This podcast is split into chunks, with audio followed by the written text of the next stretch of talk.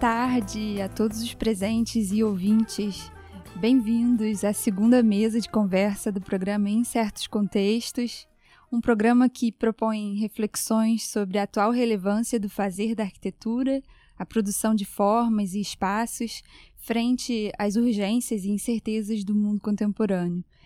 Meu nome é Priscila Belas e eu estou aqui com o Tiago de Almeida, com o qual divido a organização desse programa, que será transmitido em direto do estúdio da exposição Sounded, com curadoria de Alessia Alegre e Pedro Campos Costa, da residência da Rádio Anticâmara na garagem sul do Centro Cultural de Belém, em Lisboa. Estamos aqui hoje junto com os arquitetos Ângelo Butti e Nuno Brandão Costa. O Nuno está baseado no Porto, o Ângelo fica em São Paulo, e ambos possuem um percurso em paralelo na questão de aliar suas práticas ao ensino da arquitetura. Ângelo, que é professor da FAO de São Paulo, tem ensinado também em escolas de arquitetura no Chile, Suíça, Itália e principalmente nos Estados Unidos, em universidades tais como Harvard, MIT, dentre outras. Assim como Nuno é professor da FAUP no Porto e também em contextos internacionais como Lausanne, Navarra, Harvard, entre outros. Olá, Ângelo. Olá, Nuno. Bem-vindos. Olá, boa tarde. Olá.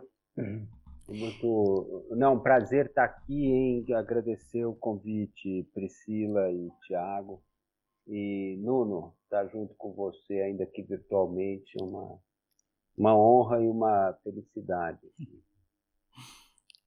Igualmente, estou muito contente de estar aqui neste debate e, e agradeço também o convite à organização e ao Tiago e à Priscila, evidentemente. E, e, é um prazer rever o, o Ângelo e voltar a debater um bocadinho, falar um pouco sobre arquitetura com, com o Ângelo, que é sempre bom. Que bom. Então, e a ideia hoje é termos uma conversa informal. É, nós vamos de início fazer uma breve introdução sobre o tema e, e iremos depois colocar nossas perguntas à medida que, que a nossa conversa for evoluindo. É, Bem-vindos, Ângelo e Nuno. É, uma, é realmente uma alegria é, para nós reunir vocês aqui nessa conversa hoje, porque é, nós entendemos que as produções desenvolvidas pelas suas práticas ao longo das últimas duas décadas se apresentam como exemplos importantes em meio à instável condição presente onde estamos todos inseridos hoje enquanto arquitetos, condição a qual chamamos aqui de em certos contextos. Né? E para resumir, assim, colocando um panorama geral, nós pensamos que esses incertos contextos apresentam uma série de desafios para a prática arquitetônica. Né? Entre os fatores que persistem em empurrar as noções clássicas da arquitetura para as margens, temos as seguidas crises econômicas e a consequente precarização das encomendas, a emergência climática, o conceito de antropoceno e o questionamento do próprio ato de construir, a crescente desigualdade social e a decadente participação dos arquitetos em projetos de temas públicos. E, não obstante, é, parece existir também um questionamento interno ao próprio campo da arquitetura, né, onde a, a figura do arquiteto perante a sociedade se encontra longe da relevância já tida em outros momentos. É, e vivemos também um campo arquitetônico de grande difusão de conhecimento e que não se encontra orientado de modo talvez inédito por nenhum é, movimento ou estilo predominante. É, e, e, também, em meio ao grande fluxo de informação produzido pelos novos meios de comunicação especializados, não só o ensino, mas também a prática é, parece ter passado a ser orientada para uma ideia de novidade e inovação, né? onde a história da arquitetura acaba por ter uma, a sua importância questionada enquanto repertório aplicável e enquanto base de um conhecimento coletivo. Então, é, de modo complementar, talvez, nós pensamos que as práticas é, desenvolvidas por vocês, Ângelo e Nuno, cada um, cada um à sua maneira, é, nos mostram uma visão alternativa de atuação diante desses questionamentos. Né? A arquitetura por é, produzida por vocês parece justamente retornar ao projeto né? e, e, e, acreditar no poder da forma. E com isso, elas parecem nos oferecer importantes lições nesses momentos é, onde estamos, né? nesses incertos contextos. E, sendo assim, é sobre a atual relevância desse fazer próprio da arquitetura, sobre o fazer de formas e espaços, e sobre os, os aspectos que permeiam a sua concepção, né, frente a essas urgências e incertezas do mundo contemporâneo, o tema que gostaríamos de centrar nossa conversa hoje. Então, para iniciarmos, gostaríamos de perguntar a vocês: como vocês enxergam o posicionamento de suas práticas dentro dos seus respectivos contextos nacionais de arquitetura, brasileiro e português? E como vocês buscam operar nesses contextos? É, acho que a gente pode começar pelo Ângelo essa. Pode ser, Ângelo? Pode sim. Claro, Tiago. Muito obrigado hein, pela, pela pergunta. É, bom, eu vou iniciar, né, sem querer aqui. É, na verdade, é uma. Você, você Tiago e Priscila estão nos dando, né, me dando uma oportunidade de uma conversa com o Nuno. E como dois arquitetos que se dedicam a fazer projetos, desenhos, é, e, então sempre, quer dizer, é um, para mim um, um, privilégio, né, a gente poder conversar como se estivesse aqui falando do nosso dia a dia, né? Que, né? Sem, sem que, que se veja isso como coisas grandiosas. É uma espécie de cotidiano, é uma, é, é uma coisa é, natural. E, e, acho muito bom e importante que seja assim, é, para que as coisas possam ser feitas com leveza.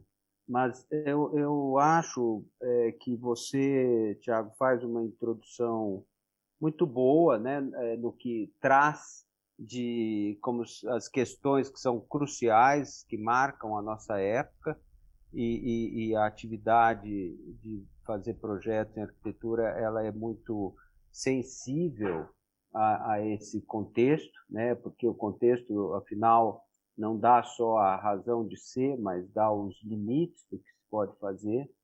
É, e, e, e, acho que ao longo da conversa nós vamos é, sempre é, reverberar né, esse tipo de questão que, que dá o contorno daquilo que nós podemos fazer.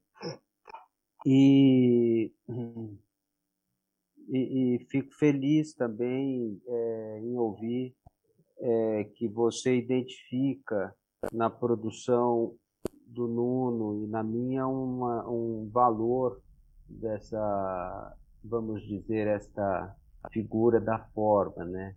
E você fala, é, é, talvez o maior poder disso que é, a gente pode reconhecer como forma, e esta, como, tantas outras palavras, né, são expressões perigosas, às vezes usadas de um modo. Mas talvez o maior poder da forma é, é, é porque ela vai dando sucessivamente ao longo do processo de elaboração de um projeto é, uma estrutura para pensar. Né? A, a, forma, na verdade, é a forma é, que, pela, que é percorrida pelo pensamento arquitetônico. Então, é, é muito difícil imaginar que você possa fazer hipóteses, suposições, verificações, prescindindo completamente da, da, da forma, e isso é feito sucessivamente. Então, é uma forma é, que se transforma ao longo do processo mas que tem esse grande poder de ser ela a estrutura ou aquilo que estrutura é, o pensamento arquitetônico ao longo do processo é, de fazer o projeto. Né, e eu acho que eu, por enquanto, é, paro aqui antes de entrar, por exemplo, em características mais específicas do que poderia ser o contexto é, brasileiro. Né? Gostaria de e, e, e ouvindo um pouco o Nuno também, por favor. É, não, não tem. É, vocês podem continuar respondendo e trocando. É bom que seja assim também. Ok, eu posso falar um pouco também. bem, o, o, retrato que o Tiago elaborou, que é um retrato eventualmente da, da percepção da contemporaneidade,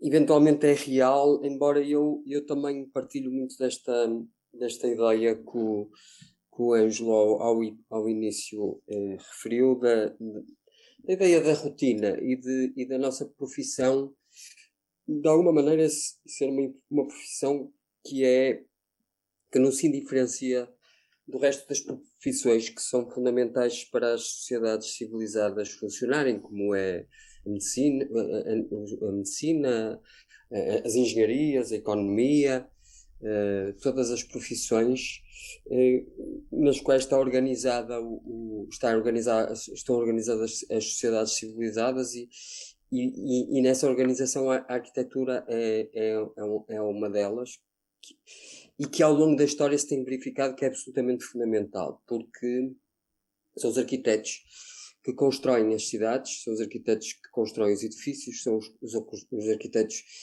que constroem os edifícios públicos, que constroem a habitação, eh, que constroem, não é constroem, fazem os projetos, que elaboram os projetos através do seu exercício disciplinar, da mesma maneira que um médico uh, cura, uh, trata da saúde uh, das pessoas e trata da, da, saúde pública da saúde da sociedade em geral, os arquitetos tratam de os arquitetos tratam de desenhar casas, de desenhar edifícios públicos, vários, eh, de desenhar edifícios de serviços, de eh, planearem a cidade, planearem o crescimento da cidade, a ele não ser caótico e desregrado, planearem inclusive a paisagem.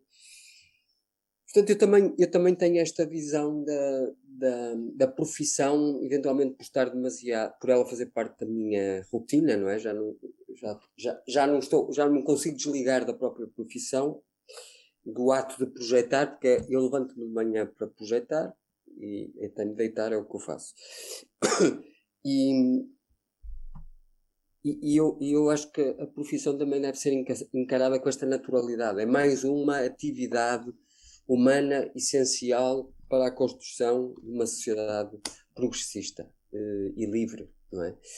Um, e, e, acho que, hum, claro pode sempre problematizar depois a, a, o papel do arquiteto e, e, e, e, o seu papel no contexto atual, por causa de todas as, as problemáticas que, que estão hoje em dia postas em cima do, do mundo, não é? E, e, desde as questões de, das alterações climáticas até as questões das crises financeiras e das disparidades so sociais. Uh, mas isso, eu também diria que isso tem que se pôr nas profissões todas. Nós não somos diferentes, não somos especiais nesse âmbito. Todas as outras profissões têm que se ir adequando à, à mudança à mudança do, da, da história, não é? Claro que estamos, se calhar, a viver um momento em que há uma espécie de deslocamento da história, porque estão a acontecer coisas tão uh, abruptas, de repente, que uh, costuma-se chamar a isso deslocamento da história. Quando há uma guerra, ou quando há uma, uma, crise muito grande, ou quando há uma pandemia, como houve. São coisas uh, que necessitam de uma reação mais inesperada. Uh, e, mas os arquitetos, como todas as outras profissões, têm que, se têm que se adaptar, não.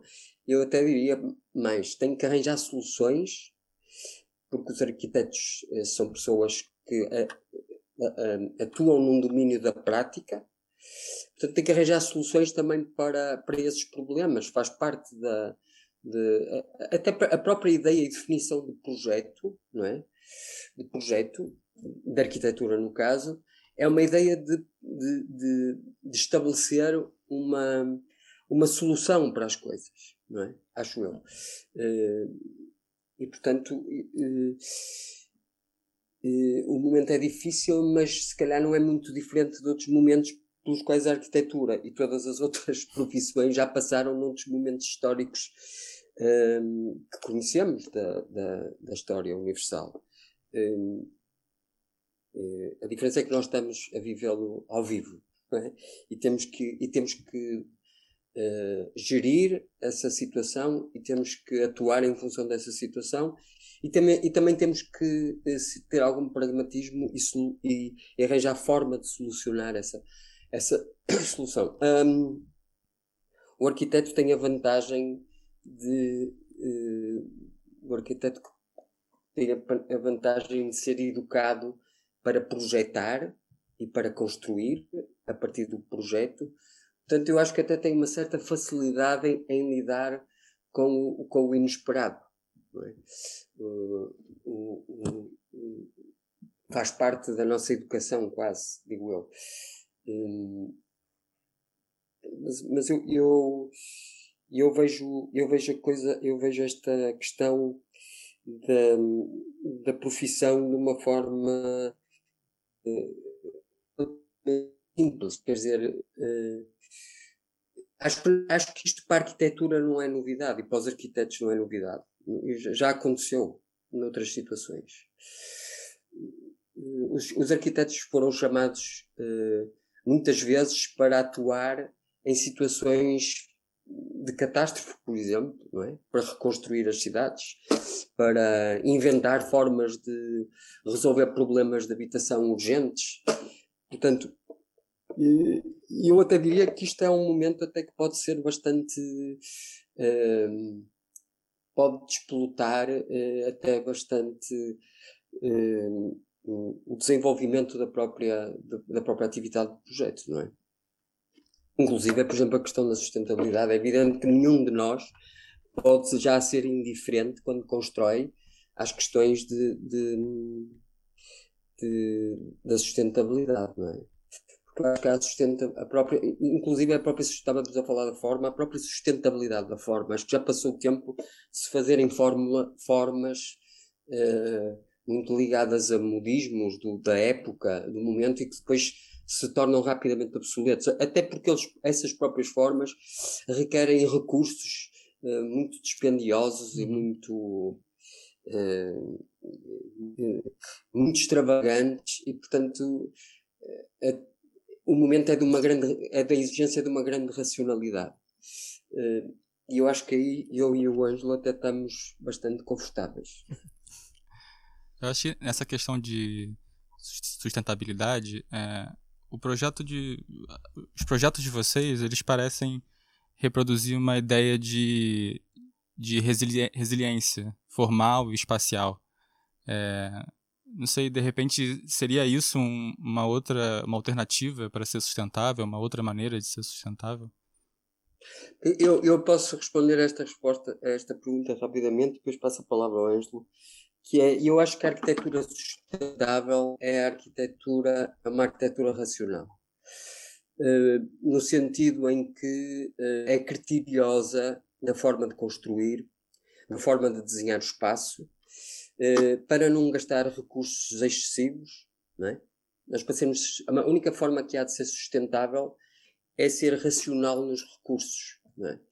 E ser racional nos recursos implica, na minha opinião, uh, formas simples, uh, espaços uh, fáceis de se percepcionarem e de se utilizarem, tipologias reconhecíveis e, e, e, uma certa flexibilidade programática, ou seja, que os edifícios não fiquem obsoletos se o programa muda, ou se, do ponto de vista da forma, as modas mudem. Portanto, tem que haver uma certa. Eh, na minha opinião, quanto mais simples for eh, a forma, mais ela é intemporal. E a intemporalidade eu acho que é uma coisa eh, em, em si mesmo sustentável, que atribui sustentabilidade à forma e à arquitetura e ao espaço e às cidades. E, e depois também acho que porque há, dois, há duas sustentabilidades que estão associadas uma à outra. É a sustentabilidade da forma, ou seja, ela não se tornar obsoleta, e é a sustentabilidade da construção. Ou seja, usar recursos que não ponham em causa uh, o, o, planeta, não é? Uhum. Se forem usados de uma forma desproporcionada. Eu acho que o balanço entre. E estas duas coisas estão ligadas depois através do exercício do projeto. Acho eu. Um, acho que é um pouco isso. Mas só, já agora só uma coisa para, para, para finalizar. Independentemente disto tudo que eu disse, um, nada nos impede de olhar para a história. Até porque, se calhar, em, termos, em, tempos, em tempos de emergência eh, ecológica e de sustentabilidade, as formas mais arcaicas e a forma de construir mais antiga e os clássicos ensinam-nos coisas que podem ser muito úteis. É, eu é acho. Né? É, eu na, na, verdade, a nossa próxima pergunta a gente queria falar justamente sobre isso. Mas, é, Ângelo, você quer comentar alguma coisa sobre, sobre essa questão da tectônica? Quero, Só Quero sim. Não, é muito, é, muito bom né, de ouvir essa coisa da, que o, o Nuno reivindica, né, de você é, ser econômico né, nos recursos, por exemplo, do que se mobiliza para realizar as obras de arquitetura. Eu um tempo gostava de dizer que a gente, né, o maior desafio da, da época nossa é, é, é como essa sensação, na real falsa, mas é uma sensação é, que como se a gente vivesse num momento em, em que os recursos fossem abundantes e as razões para fazer as coisas fossem sempre escassas, sabe? Então, é, é, é uma, uma regra que precisa ser invertida. Quer dizer, é, é muito importante você ser movido pelos propósitos e ser econômico nos recursos. É, e, e, e, é tão interessante porque as palavras, né, é, por exemplo, vão ganhando e, e todos nós concordamos, né, é, é, a ideia de sustentabilidade, né, uma ideia que você pode pensar de vários modos, né, a gente pode pensar no sentido da economia de energia, é, no sentido, é, é, é como você lembrou, Tiago, e quero voltar, mas que, e, e que o Nuno tributa um pouco a forma, mas que é essa, isso que você chamou de resiliência, mas que é o, o, o, como se as obras pudessem perdurar, né? E perdurar, ela precisa perdurar fisicamente, mas precisa perdurar também nos seus preceitos de validade. Mas as obras precisam ser sustentáveis também no sentido social, é, na, na, forma de ser construída é, com critérios éticos, né? Como se faz as obras públicas? A quem se entrega a, a, a tarefa de fazer as obras públicas? Com que validade se passa os projetos das obras públicas a uma ou outra pessoa. Então, todos é, são muitos aspectos né, e, e que, que essa palavra é, traz, é, coloca em questão, e eu acho que são questões muito importantes e, e muito necessário que a gente tenha uma palavra é, nova ou de novo significado para isso. Mas, ao mesmo tempo, né? E é uma questão de agora, só para eu não ser mal é, compreendido. Mas, ao mesmo tempo, é também maravilhoso que, se você pensa, é, sabe, na tríade vitruviana e, e fírmitas, é, se você interpreta né, num sentido também mais amplo, porque poderia pensar em estrutura, em estabilidade, mas na verdade você pode, e é evidente que isso estava na questão desde aí há mais de dois mil anos, mas que firmitas é essa capacidade da obra perdurar e, e, e perdurar, inclusive funcionando para um propósito diferente ou para um programa diferente daquele, daquele para o qual é, ela foi concebida, né, que é interessante porque você vê que os programas é, acabam servindo como uma espécie de pretexto. É, é, é, é óbvio que a arquitetura tem esse compromisso de responder adequadamente a um programa, mas o programa não é o limite do que uma obra significa, mas nem de longe. E, e, e, e ela, ela vai continuar existindo independentemente daquele programa ainda valer ou não. Então, a obra atravessa esta, é, é, é, esta demanda né, programática que deu ensejo para que ela, que ela fosse construída.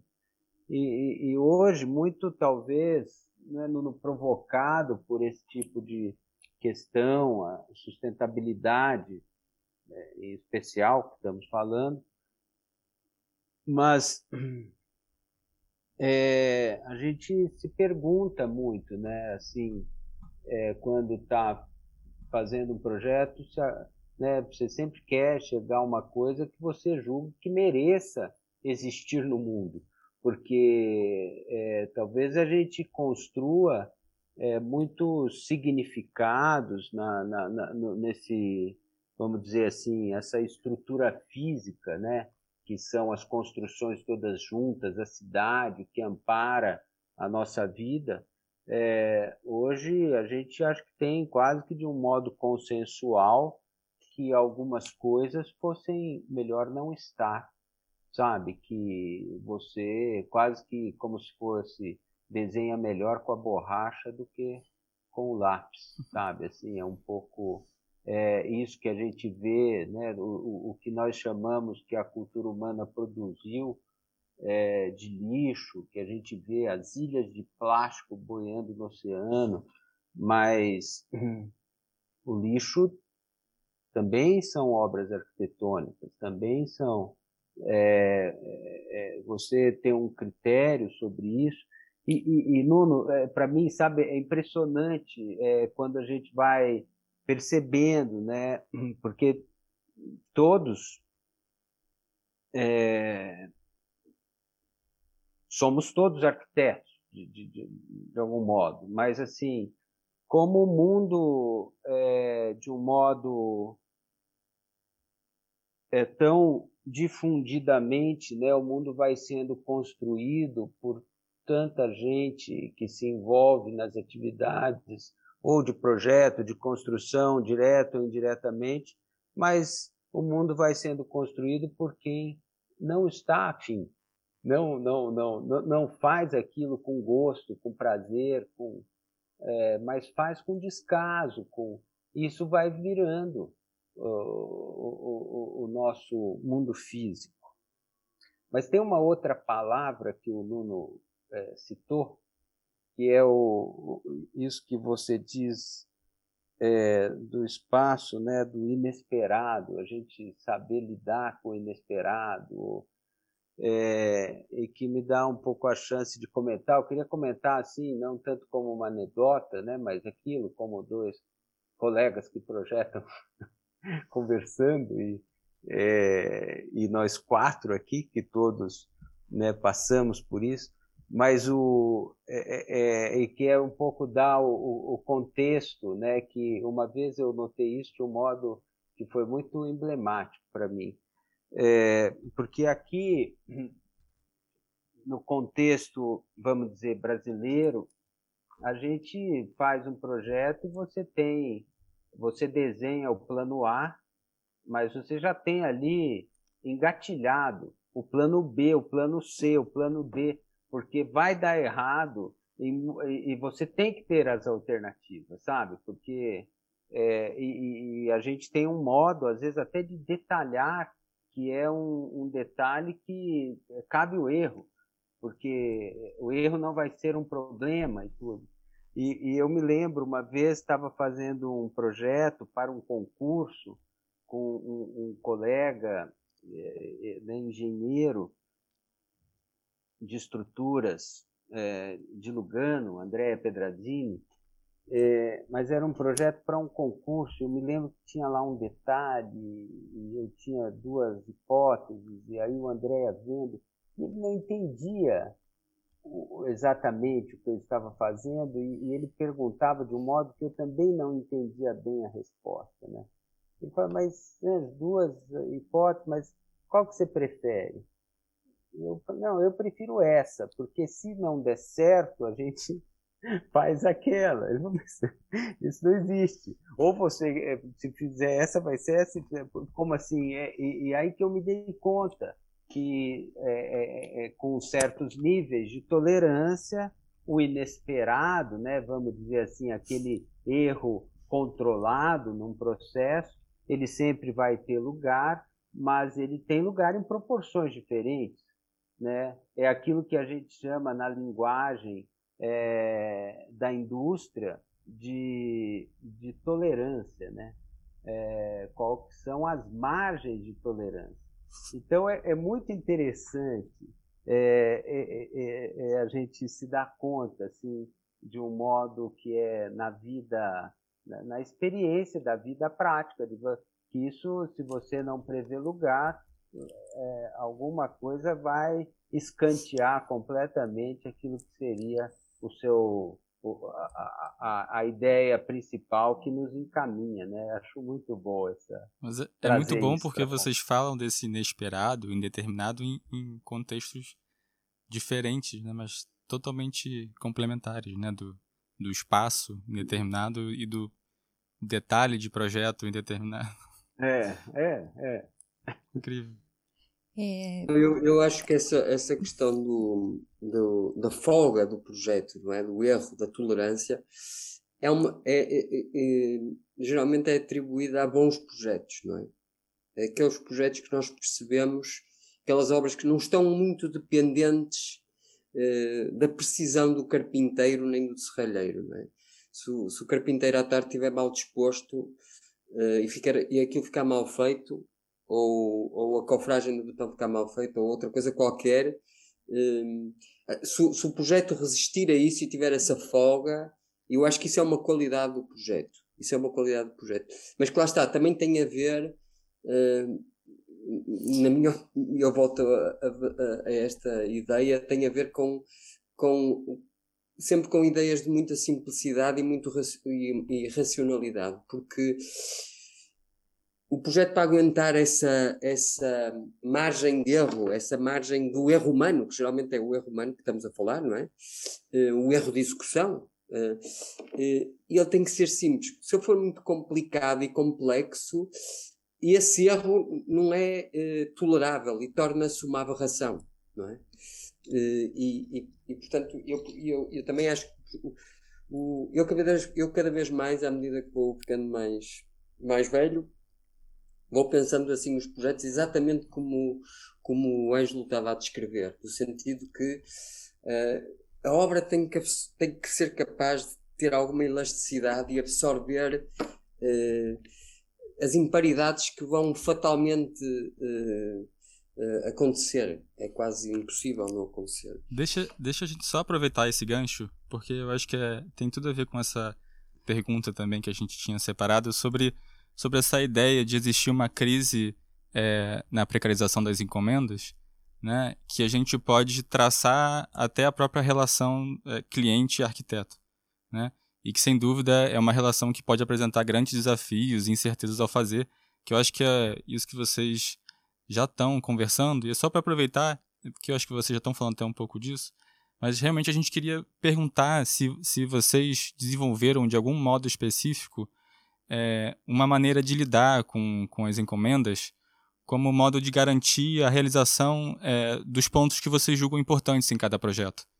Né? Vocês conseguiram, de certa forma, desenvolver alguma, alguma abordagem, alguma estratégia nesse ponto? E aí, só complementando a pergunta, se vocês acham que é possível ter uma boa arquitetura como produto de uma relação tal, talvez não tão boa entre cliente e arquiteto.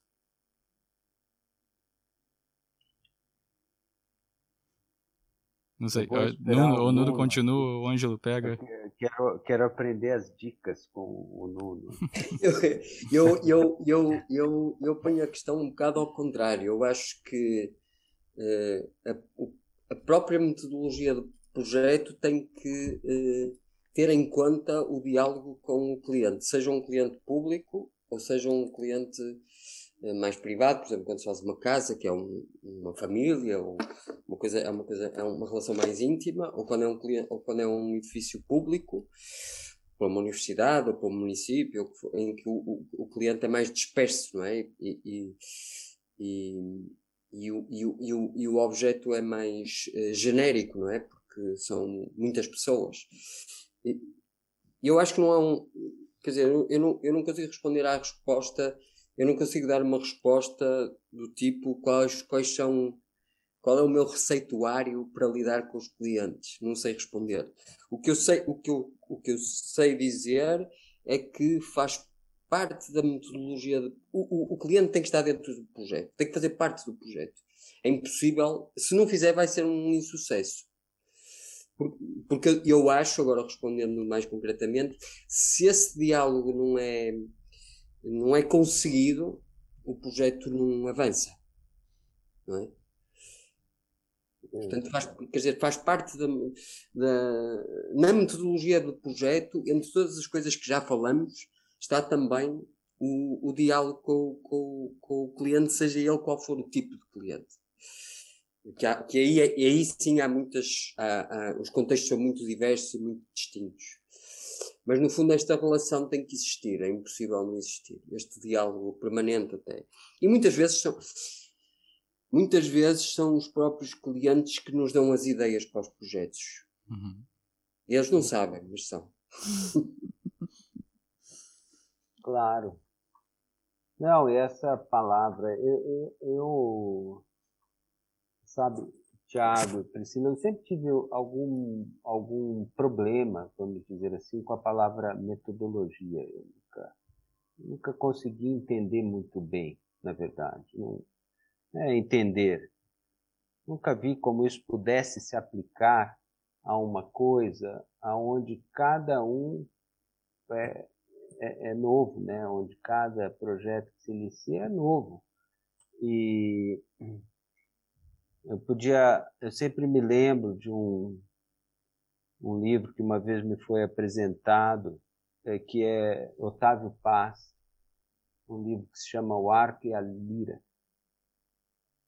e, e que tem uma passagem né, é, falando sobre isso, sobre é, metodologia para fazer poemas e, e, e, aí eu sempre penso nisso e, que vai vai dizendo então não puta, é maravilhoso você ter um, um, método que te permita escrever um poema e tal que eu acho isso incrível e ele dizendo ele fala mas tudo bem mas nós temos que fazer um acordo que assim que o poema estiver escrito o método tem que ser jogado fora porque ele não pode se aplicar para outro poema porque senão os poemas não seriam exatamente poemas, eles vão saindo, né, como e então isso é uma coisa é, que eu acho que para aquilo que é essa atividade e que é tão apoiada né, no diálogo, é, na, na, na, coisa que ao longo de um tempo, e é um tempo largo, em fases diferentes, você vai construindo um, um, entendimento, vai construindo um consenso né, entre muitas partes. Né? É possível que fique ali cristalizado num plano para a execução de uma obra e, e para depois. É, eu, eu acho que é muito mais que aquilo que eu vejo, de certa maneira, se repetir, é uma espécie de dinâmica, sabe? Como se fosse uma coisa assim como se fosse um, uma, uma, uma dinâmica que eu quero dizer é que a coisa tem uma, um ritmo próprio hora que começa, tem um ritmo no seu processo de desenvolvimento mais técnico, tem um ritmo na, né, tem aquele eh, começo em que você quer ouvir todo mundo, quer é, um momento que você, se não parar de atender o telefone, você sabe que você não vai terminar o trabalho.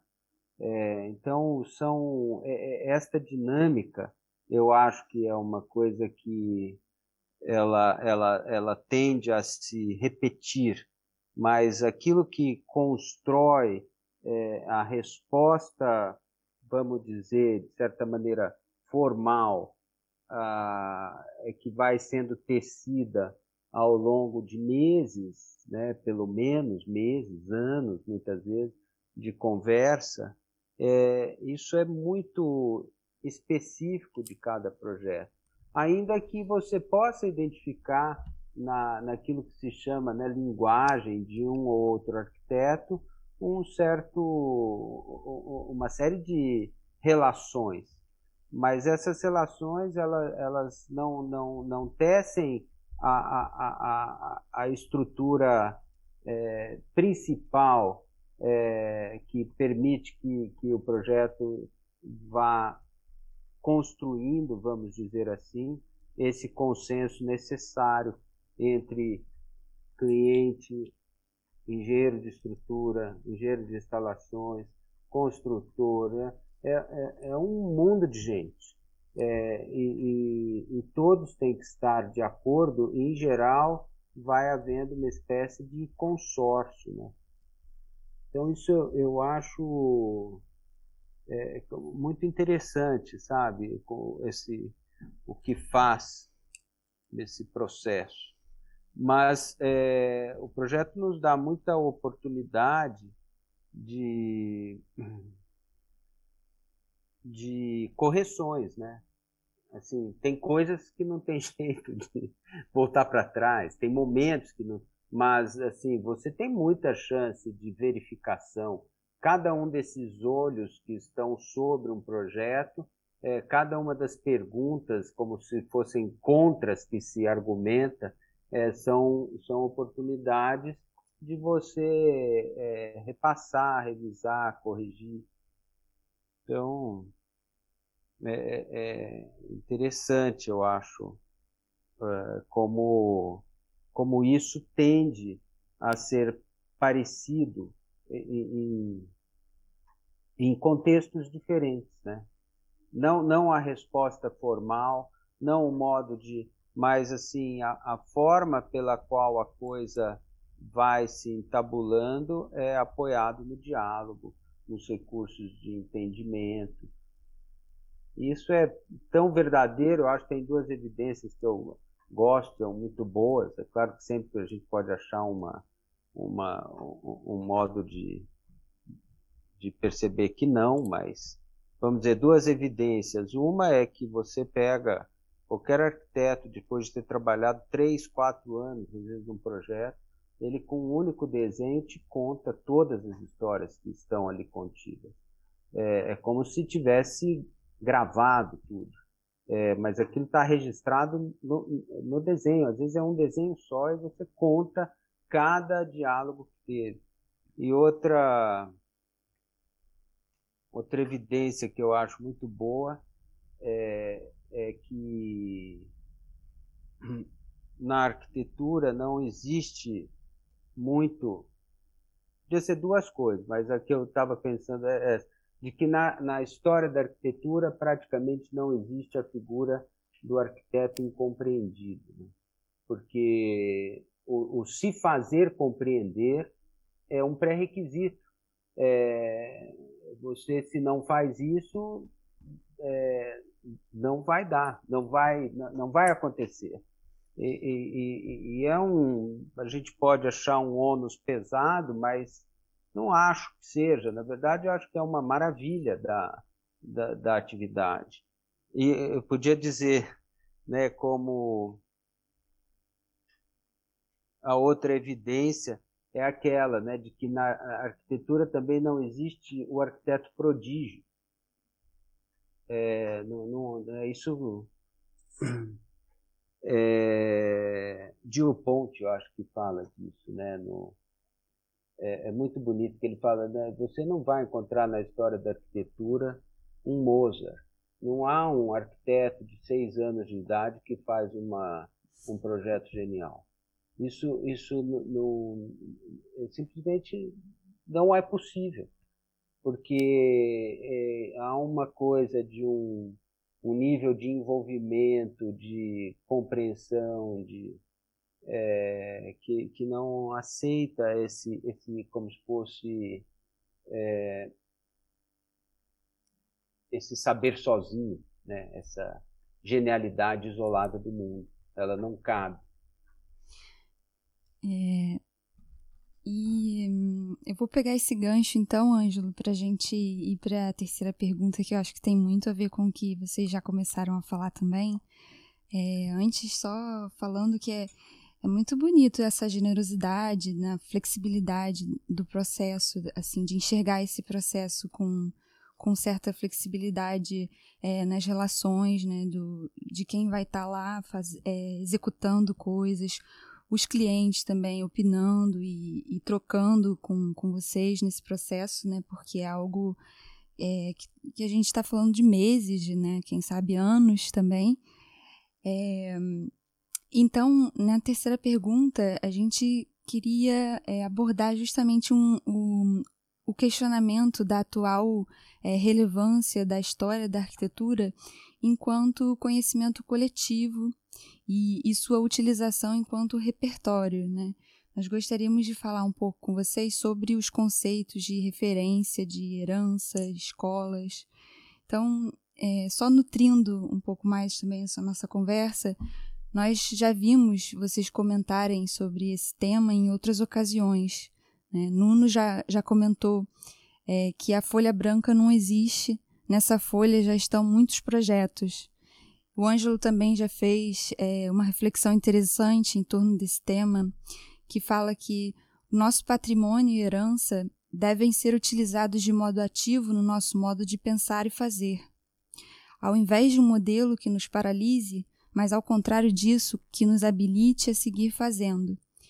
Então, é, tendo, tendo em mente esse atual questionamento da relevância da história da arquitetura, é, a gente queria é, que vocês pedir a vocês que comentassem um pouco mais sobre, sobre essas falas de vocês, sobre essas, a produção que nós temos como herança e, e o que vocês acham disso. Talvez Nuno pudesse iniciar dessa vez? Ok. Uh, sim, o... bem, eu acho que. Hum, antes queria fazer um comentário sobre o que o Ângelo acabou de dizer, que eu achei muito interessante. E que no fundo, esta, isto que ele estava a falar, que é. Uh, e, e são coisas que caracterizam a nossa profissão e de alguma maneira as distinguem, sobretudo das outras artes, não é? Que são de alguma que são muito autónomas, não é? Porque são produzidas uh, uh, em que a resposta no limite pode estar destacada da sociedade e nós não. Nós temos o, o, o edifício, o projeto de arquitetura e a construção é ao contrário, é feita para o entendimento social. É?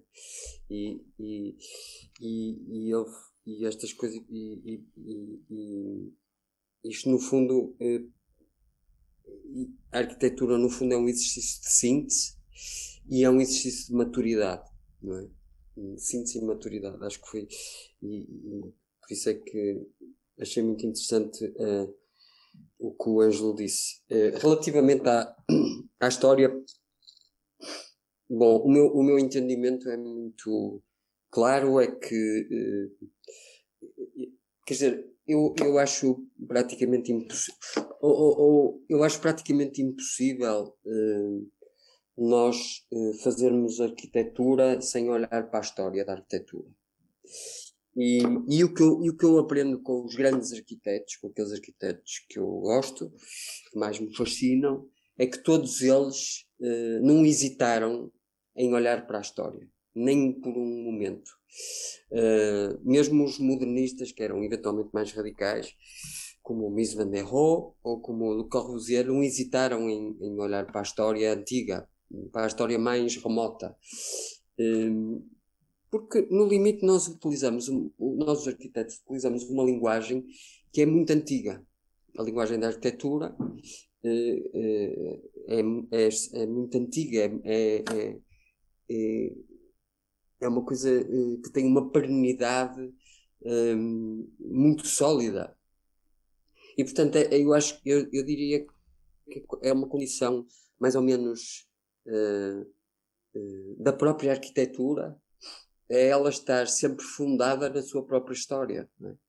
E, e, os diversos autores, depois cada um elege, digamos, uh, a parte da história que mais o fascina, ou o detalhe da história que mais lhe interessa, ou, ou o momento histórico, ou o edifício que, que mais lhe interessa num determinado momento ou num determinado ou até no limite alguns só o, o autor que mais lhe interessa.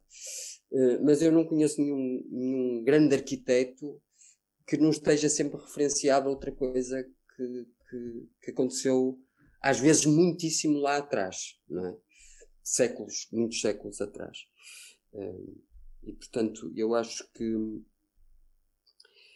do ponto de vista da construção do projeto agora já de um âmbito muito mais, claro que esteja num âmbito muito mais disciplinar e não tanto no âmbito de coisas mais genéricas e sociais, como estávamos a falar antes, mas do ponto de vista disciplinar, da construção mental do projeto, uh, da lógica do projeto, uh, e eu, do meu ponto de vista, acho que sem história não há projeto, sem história não há arquitetura.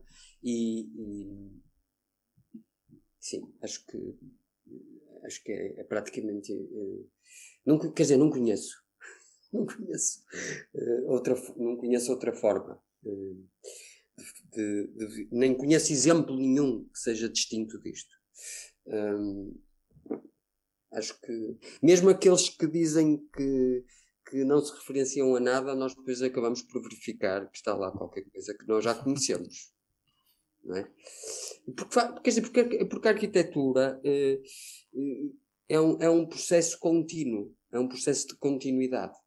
A construção da cidade, não é? A construção urbana, a construção dos edifícios é um processo eh, relativamente contínuo, é quase como se fosse um, uma coisa uma coisa de estafeta, não é? Que vai passando uns para os outros.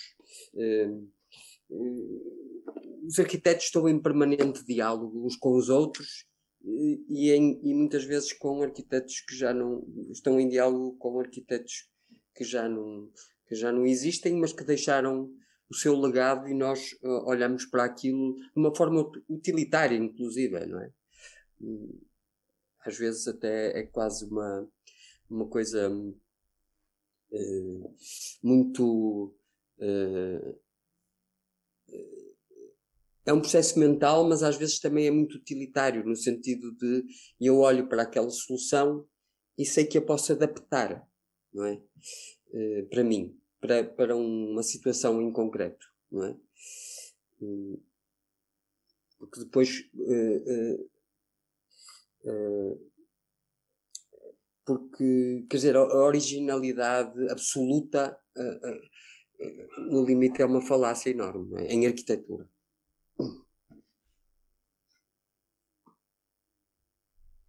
É. Muito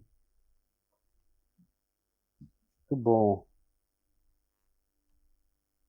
Muito boa a, a, a, frase aqui, Priscila, do, do Nuno que você destacou, né? A folha branca não existe, nessa folha já estão muitos projetos. É, e, e, gosto muito dessa ideia e, e vendo o Nuno falando, né? Não é como é como você querer, vamos dizer, drenar da língua que a gente fala a história que ela carrega, né? Não tem jeito. É, é, é assim, as palavras é, são uma é, como os edifícios, né? Uma construção que vem vem carregada de significado e vai caminhando à medida que e, e a gente não tem como falar é, sem mobilizar para dizer mesmo que seja para tentar né essa essa luta sempre é, que a gente sabe sempre perdida, né, de dizer o que ainda não foi dito, de expressar o que não conseguimos expressar e tudo.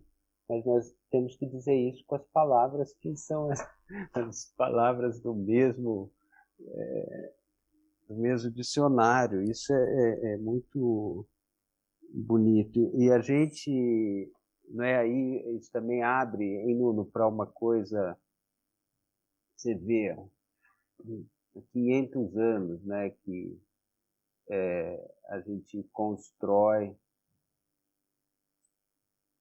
aqui no Brasil a partir do que esse lugar se tornou com a colonização, né? Um projeto de 500 anos. E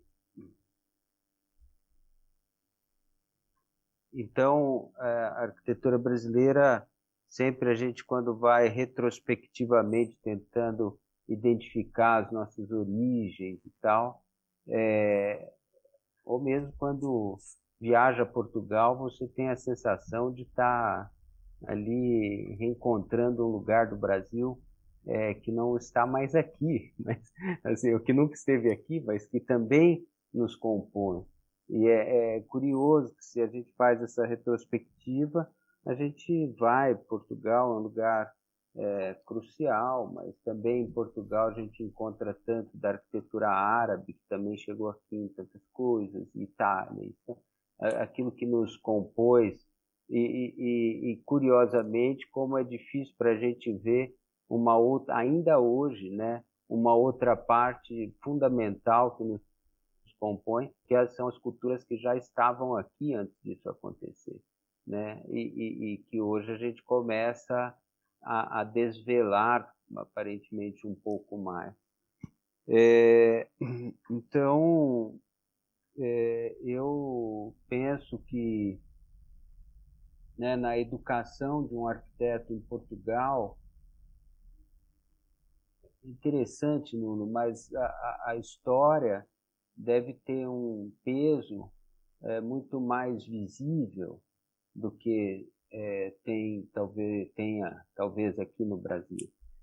E, e, e é também interessante, é, mesmo a tradição, por exemplo, da educação na América Espanhola, o valor que tem a história da arquitetura é, é diferente, é um pouco como se a história da arquitetura brasileira começasse praticamente apenas né, no, na, na arquitetura moderna. E isso é, acaba nos, nos impondo, de certo modo, um limite e talvez de um modo muito otimista, como se tirasse um peso também, né? Da, você não tem que assim sempre lidar com milhares de anos de tradição. Mas eu eu acho que isso aqui é uma coisa que era interessante, que eu, eu tenho curiosidade de, de, também, se eu puder, Priscila e Tiago, também claro, perguntar ao Claro, claro. claro. Porque, é, assim, considerando né, essa, o jogo que está no momento em que se está projetando, é um jogo que, que tem muito que cobra né, um compromisso de todo arquiteto, que é você tem uma aquilo que herdamos do passado e que de certa maneira nos cobra uma responsabilidade, um compromisso, quer dizer, pesa sobre os ombros. É, mas há uma outra coisa que esse peso não pode é, nublar, não é?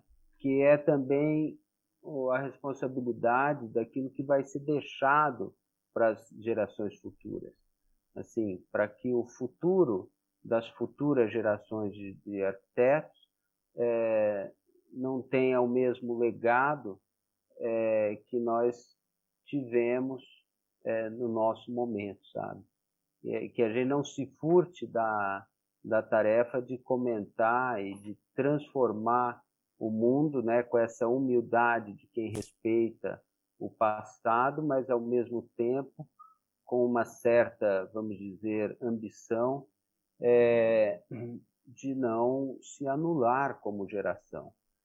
É, então, a, a, a, o que eu queria saber, assim, no, no, é, a impressão que, que, que eu tenho, às vezes, é de que no momento em que você está fazendo um projeto, que é esse momento, que é esse presente, né, como um tempo que não existe, vamos dizer, é, pressionado entre o passado e o futuro, mas é, é, é, um, é um, tempo que se acaba imediatamente.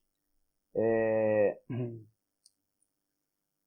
é como se, se a extensão do tempo tivesse comprimida, sabe? E tudo que é, é como se o tempo tivesse achatado. E que no momento que é esse da decisão de projeto, como se fosse o momento da ação, é, o tempo se comprimisse e tudo aquilo que faz parte do que nós poderíamos chamar de nossa cultura arquitetônica, vamos dizer, se, se, se oferece como possibilidade. E o que e, possibilidade para, como você disse logo no início, de resolver problemas que são muito objetivos e práticos.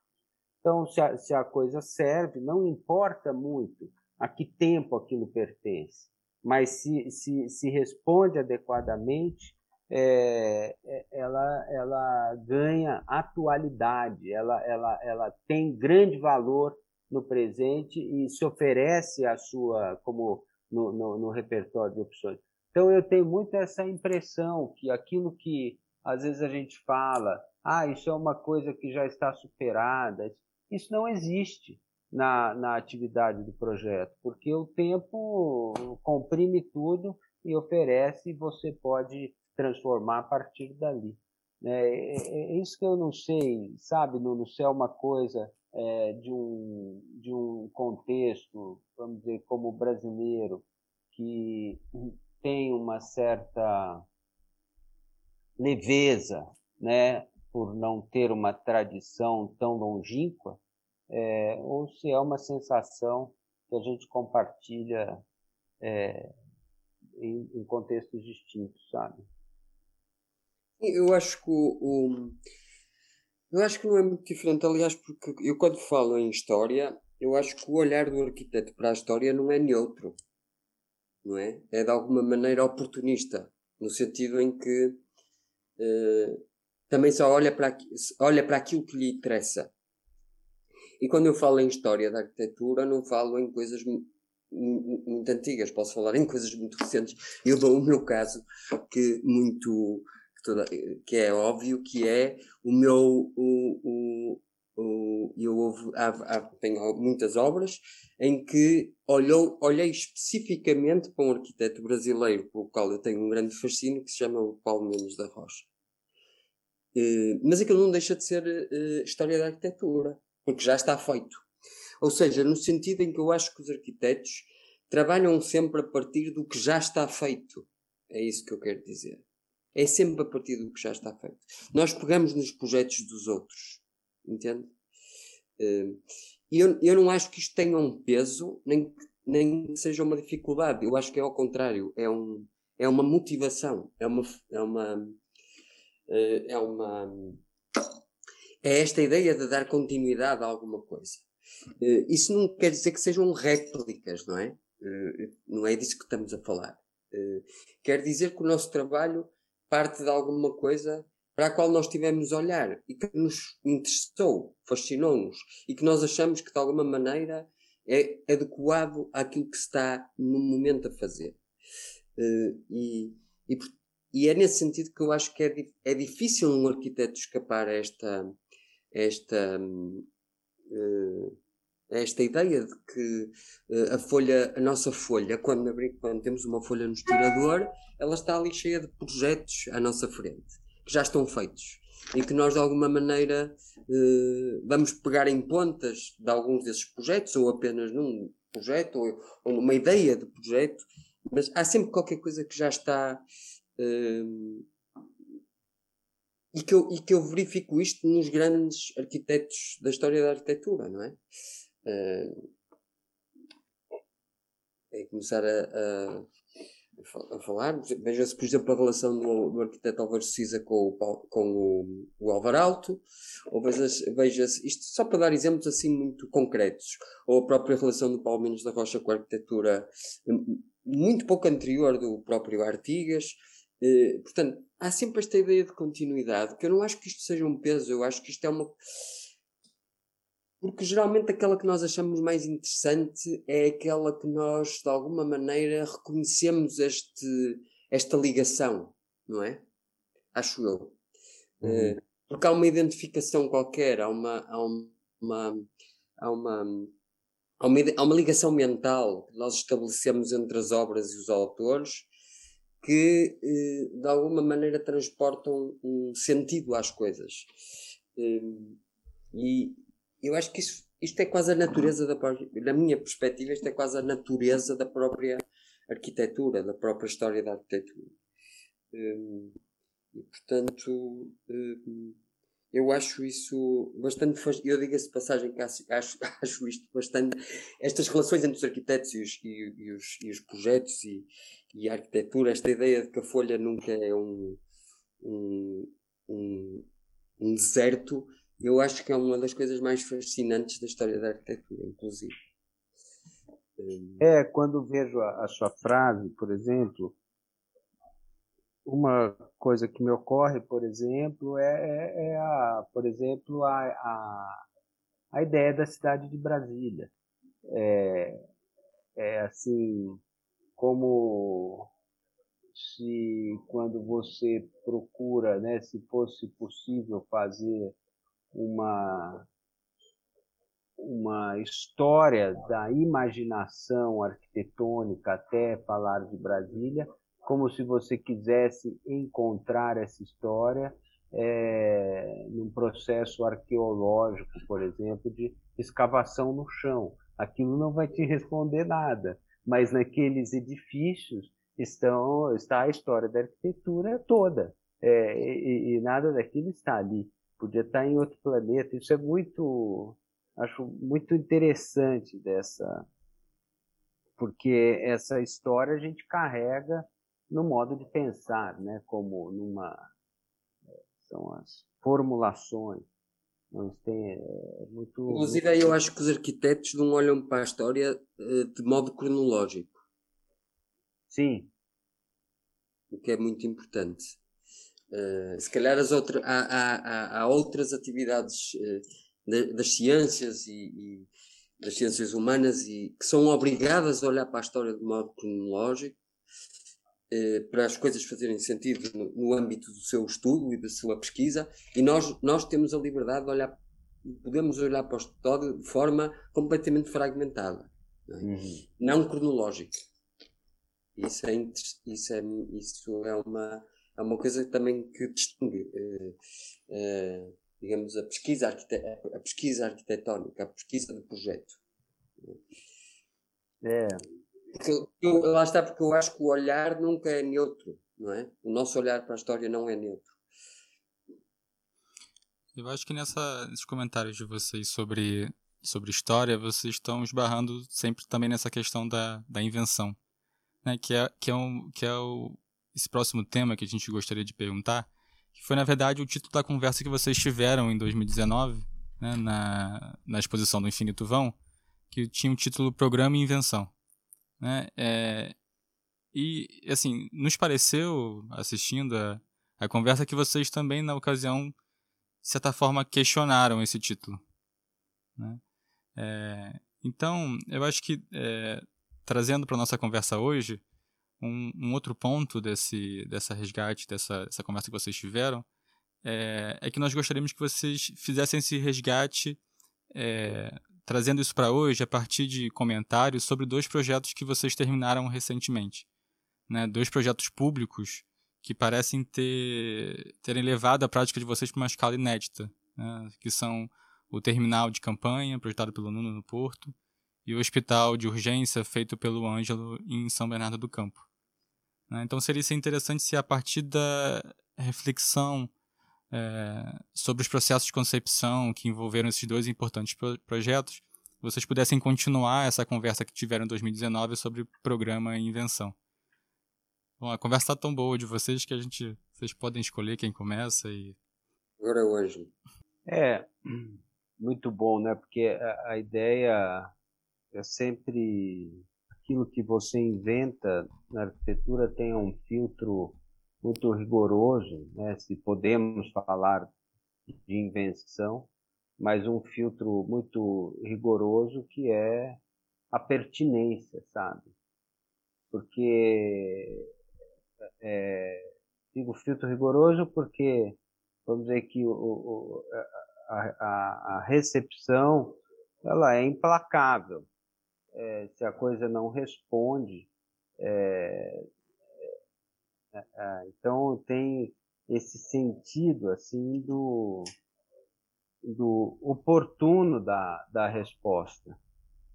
Essa, essa obra que, que nós fizemos já tem 2014 começou esse projeto, é, foi inaugurado em 2019, já no início da ou 2020, no início da pandemia. É, então, tem um período longo né, entre o início do, da atividade do projeto e a inauguração da obra, mas é uma, uma obra que normalmente, é, se você pega um hospital né, que não é bem um hospital geral, mas é um hospital de urgência, mas uma, um programa que tem 25 mil metros quadrados, que cada praticamente cada metro quadrado ali é extremamente normatizado, regulado. É, é, é, talvez seja o programa em arquitetura onde menos esta palavra invenção encontra o seu espaço, né? É, e no entanto é, é sempre muito interessante porque você tem aquele momento em que você está iniciando, como você responde à demanda, e, e, aí ela ganha uma especificidade que, que pertence não só àquele contexto, no caso, a cidade de São Bernardo, mas ela ganha uma especificidade que pertence a um lugar específico um projeto que não, não, não, não daria certo ser construído é, em outro lugar. E eu vou tentar aqui fazer um esforço né, de só com palavras comentar sem me exceder, por favor, me exceder no tempo, vocês me ajudem, é, como se fosse para exemplificar o que às vezes essa atenção à especificidade é, de um lugar, de um terreno, como esse no caso, e de um contexto podem imprimir a um projeto de arquitetura características que são, é, em certa medida, vamos dizer, sempre pequena, inusitada, sabe? Ou inesperada, ou não exatamente previsível. É, por exemplo, é né, como se esta característica pouco menos previsível correspondesse ou tivesse alguma relação, vamos dizer assim, com esta ideia de invenção. E, e vou comentar uma coisa assim que o, o, lote onde esse edifício foi construído era, por acaso, ao lado do antigo hospital de urgência da mesma cidade de São Bernardo do Campo que era uma estrutura que já não permitia mais qualquer ampliação e que era claramente insuficiente e que tinha mais ou menos um terço, para ter ideia dessa insuficiência, mais ou menos um terço da área do novo equipamento que foi construído. E esta área, né, vizinha, contígua do, do antigo, é, ficava ao, lago, ao lado de um rio na cidade de São Bernardo do Campo, que tinha histórico de inundações, mas um histórico que já não acontecia. Então nós tivemos uma primeira medida de, como assim, para dizer, grande cuidado, que era uma consulta à Secretaria de Macrodrenagem sobre a, a, a cota máxima é, já alcançada pela pior inundação naquele lugar. E, e, e não e, e, ficamos muito assim firmes ou, é, intransigentes quase né a, a, estabelecer qualquer possibilidade de acesso espaço abaixo daquela cota como se aquilo fosse a nossa cota segura institucionalmente respaldado, né? Assim, cravamos quando a, a Secretaria de Macrodrenagem se, se, se manifestou de modo formal e tal. Mas então uma, uma inversão, né? Se, né?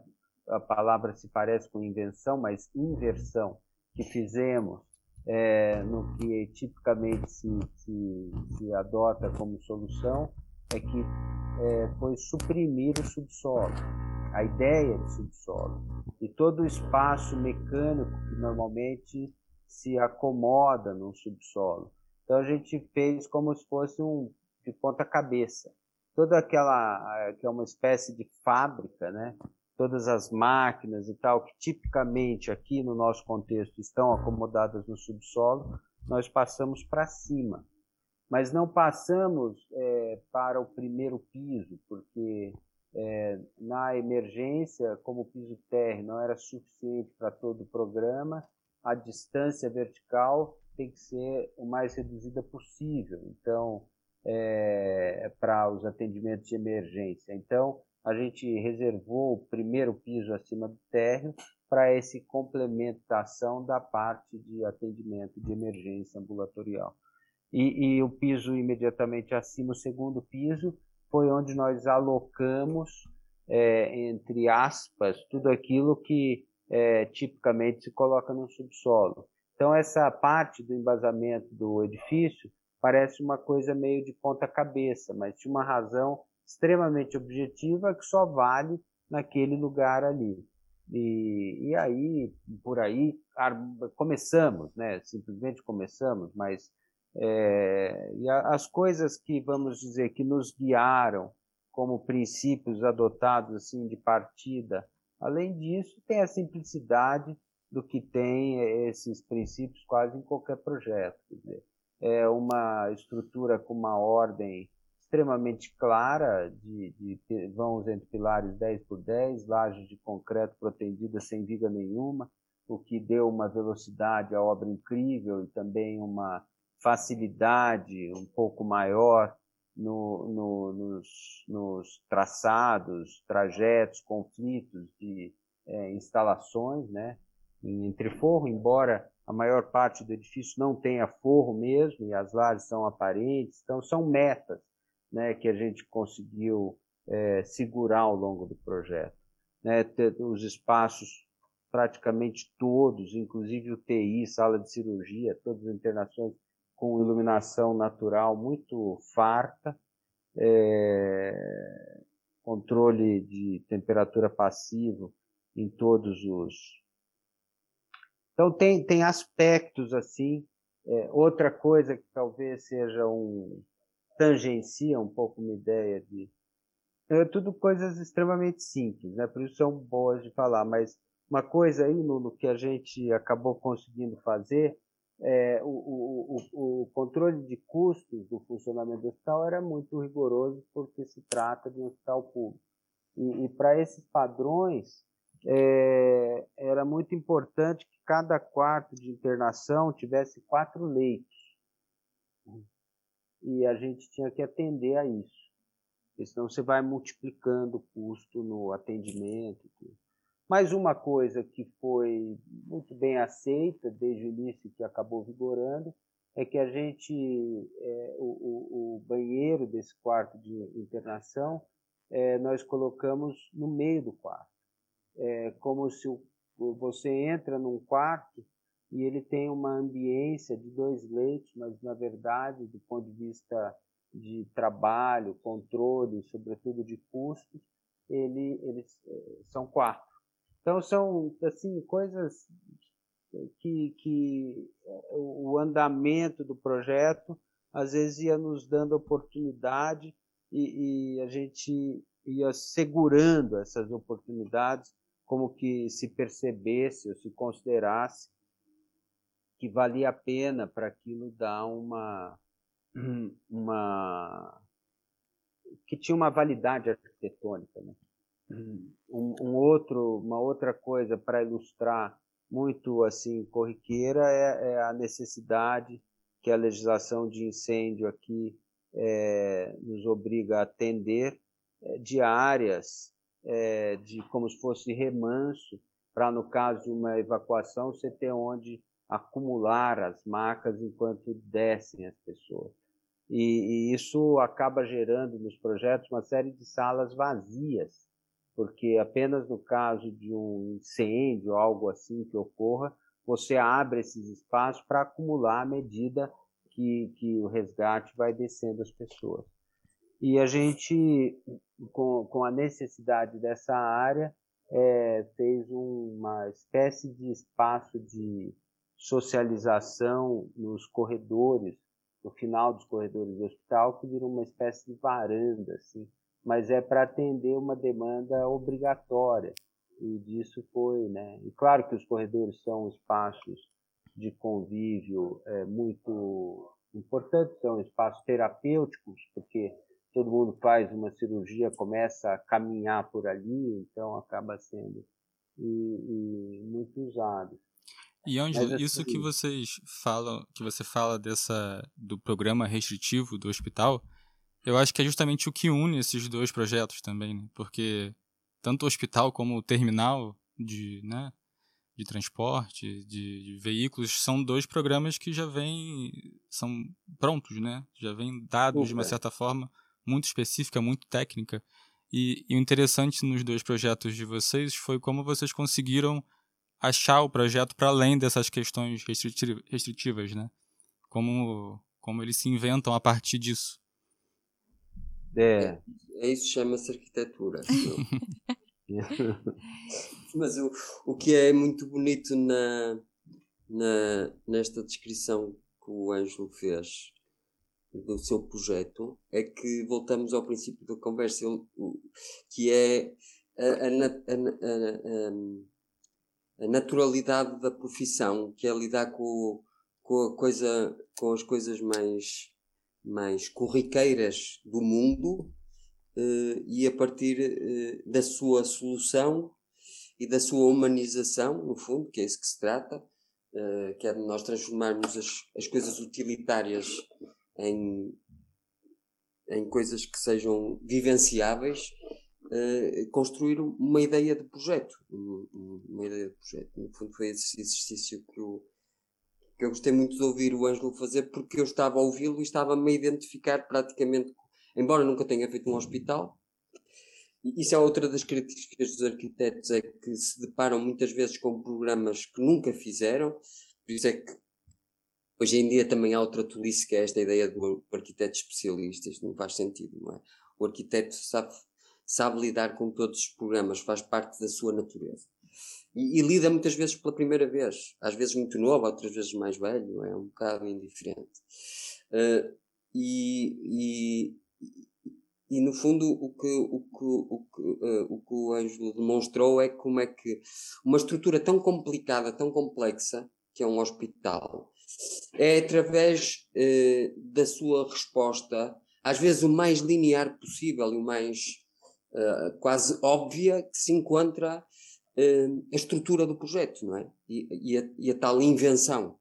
A tal invenção. Que eu acho que não é uma palavra muito adequada à nossa disciplina. Eu acho que a invenção é mais adequada, por exemplo, às ciências. Eles sim inventam vacinas, inventam uh, coisas. Eu acho que nós transformamos.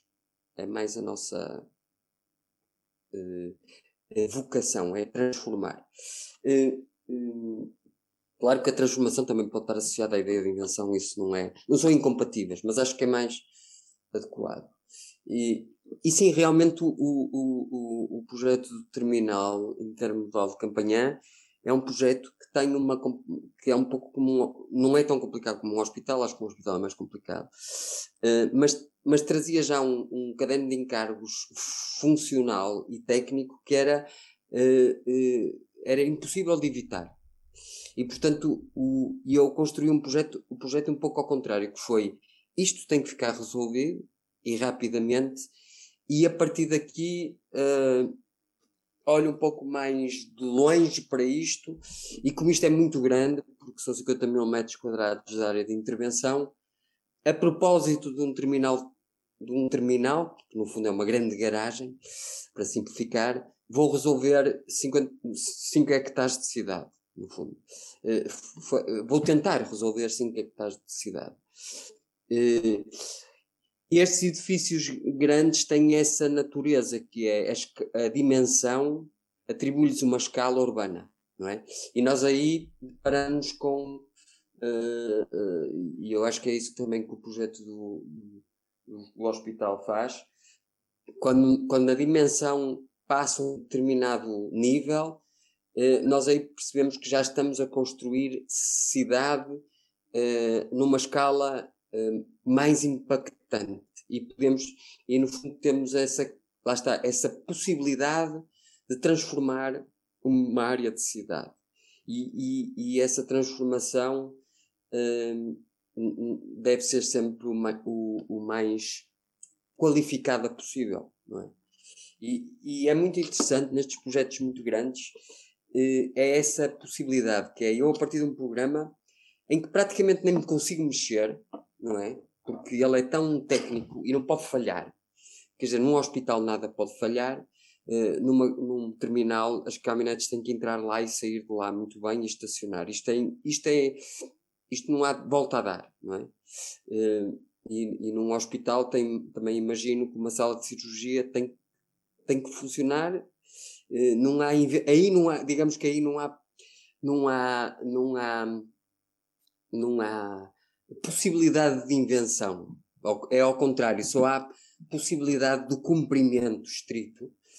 Uh, mas, depois, mas, depois, mas depois aquilo uh, tem outro. outro tem, tem, fora desse detalhe, depois temos a possibilidade. Uh, que já não é a questão da dimensão, é a questão da escala, a questão do desenho urbano, do desenho da cidade, da, da modificação ou da transformação da cidade. E estes edifícios, com esta dimensão, eh, eh, metem-nos nessa, nessa, nesse debate, não é? No debate da cidade, do desenho da cidade, da transformação urbana, que é muito interessante. E, portanto, é muito interessante, partir de uma coisa estritamente funcionalista e, e que, e que não tem muita flexibilidade do ponto de vista funcional, ou para não dizer nenhuma, e construir depois um, um, um universo urbano que já está muito fora dessa. em que aí o detalhe depois, quem vê de fora já não, já não é já não é importante, até porque ele, como tem mesmo que funcionar, passa a estar num segundo plano.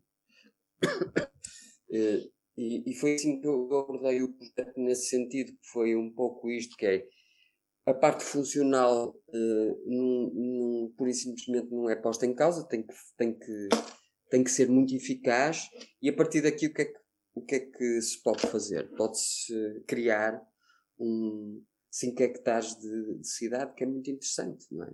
No meu caso eu propus fazer um parque, um parque natural, mas, mas que não foi uma arbitrariedade, foi, foi também, teve a ver com a solução topográfica que eu encontrei para resolver o edifício e também com a identificação de uma lacuna daquele, daqueles, daquele, daquela zona da cidade que não tinha áreas verdes. E portanto eu acho que os projetos também são sempre feitos nessa nessa análise, não é, do, do extra programática. Portanto, o, eu acho que a questão do programa é que nós o programa não inventamos, solucionamos o programa, mas depois transcendemos sempre de alguma maneira o programa, eh, porque o edifício, ou a construção, ou, ou a implantação, uh, tentam oferecer sempre qualquer coisa em que o problema é um argumento, é? Que está resolvido e depois a partir daí a arquitetura expande-se, digamos, de alguma maneira expande para dar outras respostas. Uh, umas mais transcendentes, outras mais óbvias, não é?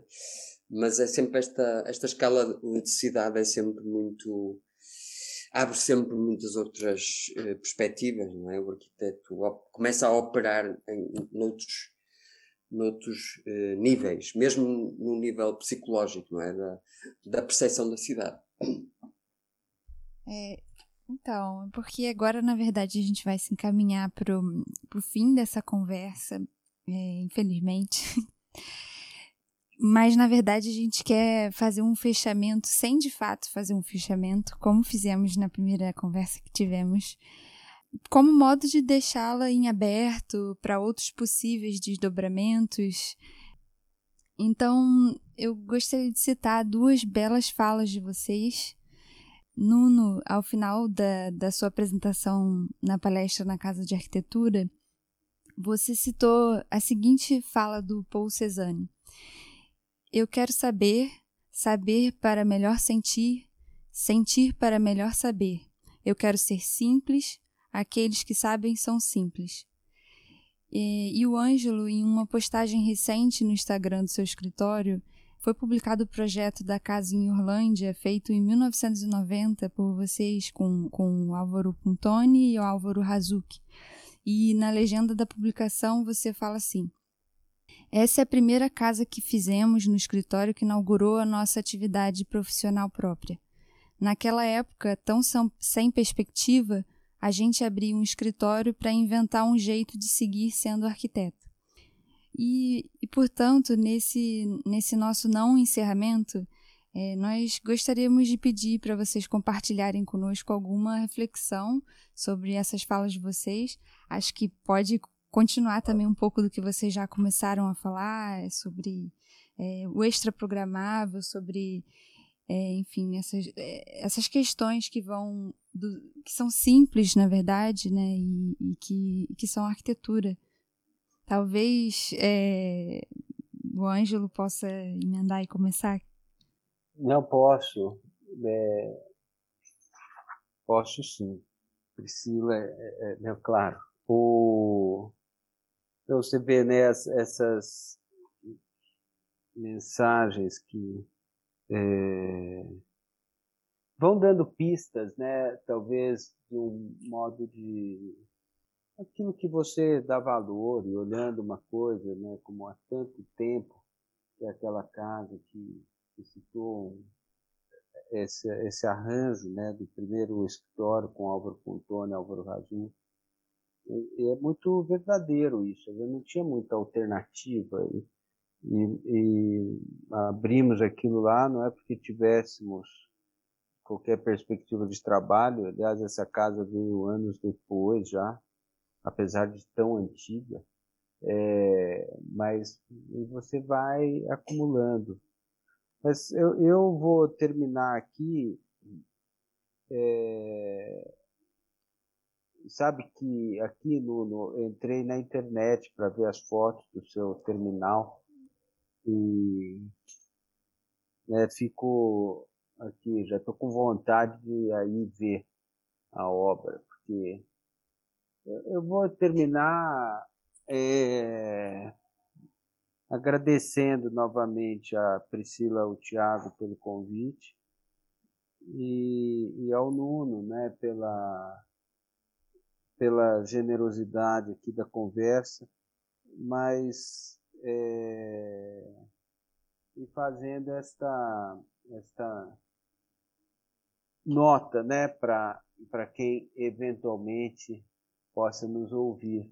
É, que, veja só, é, eu e o Nuno nos encontramos é, naquele evento cheio de episódios lá na Casa da Arquitetura, é, não nos acompanhamos, somos dois arquitetos trabalhando em lugares é, diferentes, mas não tem é, muita. Se a gente senta para conversar, é, você vê, nós não temos dúvida de que compartilhamos uma atividade e de que temos muitas coisas para trocar. Né? A gente compartilha é, um tempo, né? se são contextos tão sutilmente diferentes, né? mesmo falamos a mesma língua, é, ou quase não é, no, na mesma língua, é, mas eu, eu tenho muito, sabe, a impressão de que hoje o mundo que nós vivemos, nós estamos muito mais aproximados porque compartilhamos um mesmo tempo do que poderíamos estar separados pelos contextos distintos. É, eu tenho a impressão que o tempo nosso é mais decisivo do que o lugar, como se fosse assim. E, e para mim é um, é, é, é, um privilégio enorme saber disso, que é, é verdade, né, que às vezes você conversa com um arquiteto e, e tem a impressão que a pessoa tem outra profissão. É, isso é, é verdade e, e, e, não é um problema necessariamente, é, porque a arquitetura tem esta beleza de ser uma, uma atividade que é, se manteve com um, uma abordagem com nível de universalidade que te permite atuar de modos muito distintos. Mas quando você conversa com um colega que compartilha, é, mesmo estando em outro lugar, mas você sabe que compartilha os dramas, é, a, os desafios, é, as, é, os impasses é, que, que, com você, né, daquele dia a dia na atividade da arquitetura.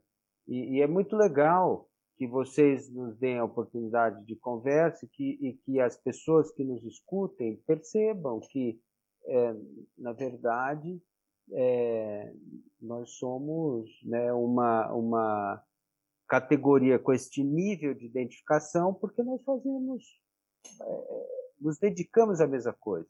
Não é que fazemos a mesma coisa como resultado arquitetônico, isso é, é quase menos importante, mas a gente compartilha uma espécie de motivo é, na vida, né?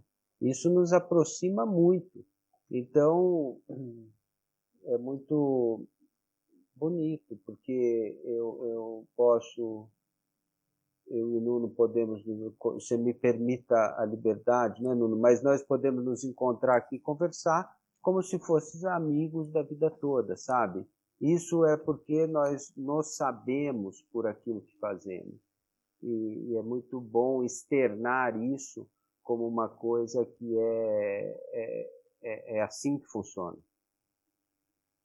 Sim, eu acho que eu, eu, obrigado, Ângelo, pelas tuas palavras. E eu acho que, no, no fundo, o, quando uma pessoa sente uma identificação cultural e, com outra, e, e, e é, é, quer dizer, o, o, discurso fica mais fluido e as coisas tornam-se muito mais fáceis, tudo se torna mais. O diálogo é muito mais. Uh, uh, até lógico no limite. Uh, e é isso que, que era é que quando, quando o Ângelo estava a descrever as suas, os seus problemas ao, ao projetar o hospital, e eu era o que eu estava a dizer, embora nunca tenha feito um hospital, eu estava a perceber em rigor tudo o que ele estava a dizer, que tudo aquilo para mim me é familiar, não é? Porque existe esta, esta cultura comum uh, do que é ser arquiteto, do que é ser uh, arquiteto, do que é fazer o projeto, do que é construir uma obra. Do que, uh, claro que, evidentemente, há mais afinidades, eventualmente, entre mim e o Ângelo e, e entre, ou, que, entre outros arquitetos. Isso também é óbvio, até porque, como sabem, eu sou um grande fã da arquitetura brasileira contemporânea, portanto é sempre um privilégio trabalhar, falar com com um arquiteto por quem que está inserido nessa cultura arquitetónica que eu, por qual eu tenho um grande fascínio, não é? Portanto, isso também uh, alimenta uh, bastante o diálogo. Um, e, e, foi um privilégio e agradeço imenso a vosso convite. Gostei muito desta, deste, desta conversa convosco e, e espero que esta conversa continue, já que isto é a continuação de uma conversa que já houve antes. Um, e, e, voltando à questão que, que, que a Priscila pôs ao, ao, agora no fim, aquela citação, eu gosto muito daquela citação César porque é, para mim a simplicidade é mesmo uma obsessão. Vem se tornando cada vez mais uma obsessão, porque eu acho que ela, é, é, uma, uma pessoa fica obcecada com uma coisa quando não a consegue alcançar. Uh, e, e, e, eu acho que é uma coisa mesmo difícil de, de alcançar. Uh, há alguns arquitetos que conseguiram fazê-lo de uma forma muito. Porque só é possível alcançar se ela for de uma forma muito genuína menos, por exemplo, o Paulo Menos da Rocha é um deles.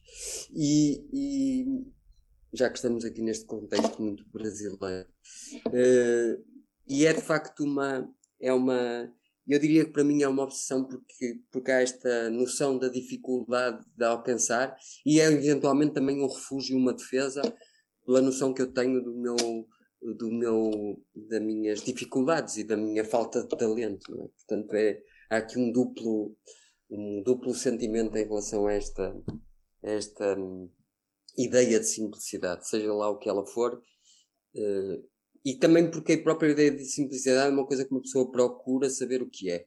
Não é, não é óbvia. Não é óbvia. E a arquitetura também é isso, é andar à procura um pouco. Uh, nós, de projeto para projeto, andamos sempre a tentar corrigir o erro do anterior e depois percebemos que o que estamos a fazer, essa correção já não é possível o projeto já é diferente, já não há possibilidade. Uh, e, e, portanto, essa ideia de simplicidade é uma ideia, com, no fundo, bastante complexa. Mas é uma ideia que, me, que, me, que, eu persigo, que eu persigo e que me persegue. Um, eh, e, e, e obrigado, foi muito bom gostei muito de passar o fim de tarde convosco. Uhum. Que é fim de tarde, não sei onde é que, onde, que horas são aí no Brasil. Aqui é, são 15 para as 4 ah, da okay. tarde. É meio da tarde. É. E já são, já são quase 8 da noite. Bom, nós que gostaríamos muito de agradecer ao Ângelo e ao Nuno, a vocês pela presença e também aos nossos ouvintes. É, essa foi a segunda mesa do Em Certos Contextos. Então, obrigado a todas e a todos e até a próxima mesa. Obrigada, obrigada a todos. Até.